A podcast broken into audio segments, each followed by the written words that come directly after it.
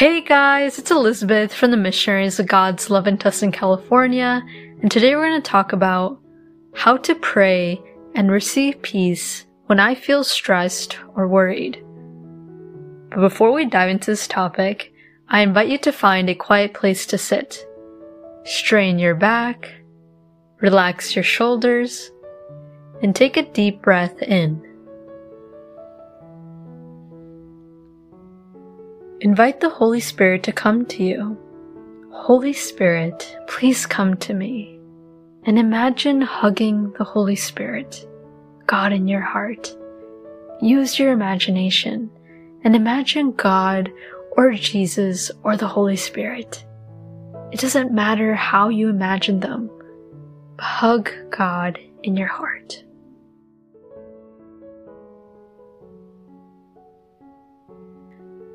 A quick reminder is that we're located in Southern California, so anyone around us, please come and visit us. Alright, so let's go back to the topic. It is hard for us to pray when we are stressed or worried. It is difficult to focus and to speak to God because our mind is accelerated and mortified.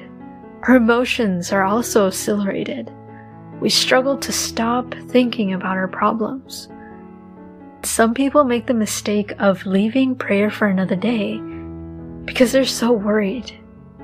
And this is exactly what the devil wants us to do. So please don't make this mistake. On the contrary, when we're stressed or worried, that is when we need God the most. That is when we need to pray. People come to our sanctuary in Tustin, California whenever they're stressed and they leave in peace. They do not leave the same way as they came in. Why? Because they know that when we look for God at holy places, God gives them peace. I highly advise you to ask God for His peace. We should ask for His peace, especially during difficult moments. Some of us may ask, what should I do when I'm stressed or worried? The first step is to look for a quiet place. Or if you know a nearby church that you can go to, please go to it.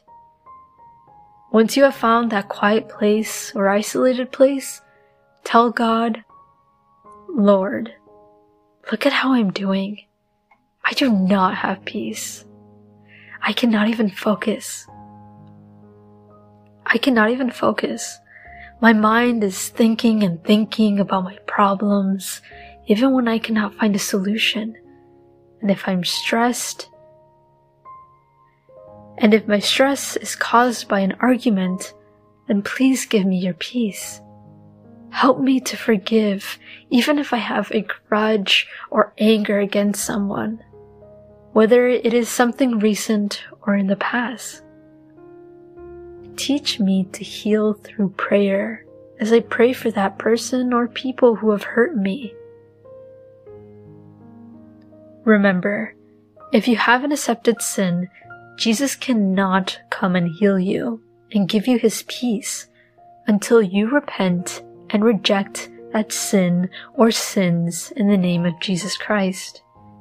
Because there's no point for God to wash you with his peace and purity and then you return to the mud of an accepted sin. So tell God, do not allow anything or anyone to take your peace away from me, Lord. And if I've lost your peace, please give it to me again. I will stay with you for the necessary time. But if I have to do other things in my free time, I will return to you, Lord. Even in the midst of my worries, I will come back to you, time and time again, until I receive your peace. Tell God that, and He will give you peace, especially if you insist for His peace. God wants us to live in His peace, and we receive it through prayer and having a relationship with God. Remember Jesus' beautiful words in Matthew 11, verse 28. It reads, Come to me, all you who are weary and burdened, and I will give you rest. What a beautiful Bible verse. Meditate this phrase when you're stressed or worried. And here's a piece of advice. God likes it when we insist or are firm about something. He likes it when we have faith and trust in Him. And sometimes He listens when we insist about good things. For example, we can say, I have resigned all my sins, so I insist that you give me your peace. Of course, we need to ask respectfully and with love. Ask insistingly, and God likes to see our faith and when we look for Him. Let us look at Luke 11, verse 9 through 13. It reads, So I say to you, ask and it will be given to you. Seek and you will find. Knock and the door will be opened to you. For everyone who asks receives, the one who seeks finds, and the one who knocks, the door will be opened. Which of your fathers, if your sons ask for a fish, will give him a snake instead? Or if he asks for an egg, will he give him a scorpion? If you then, though you are evil, know how to give good gifts to your children, how much more will your Father in heaven give the Holy Spirit to those who ask Him? Notice that Jesus is talking about what a father gives to his children. So this implies that first we need to be God's children. We need to we need to accept being the child of God and being obedient, even if we fail sometimes. Because not everyone is a child of God. Only those who accept to be and are committed to being God's child are really the children of God. And God is the best father and the perfect father there can ever be.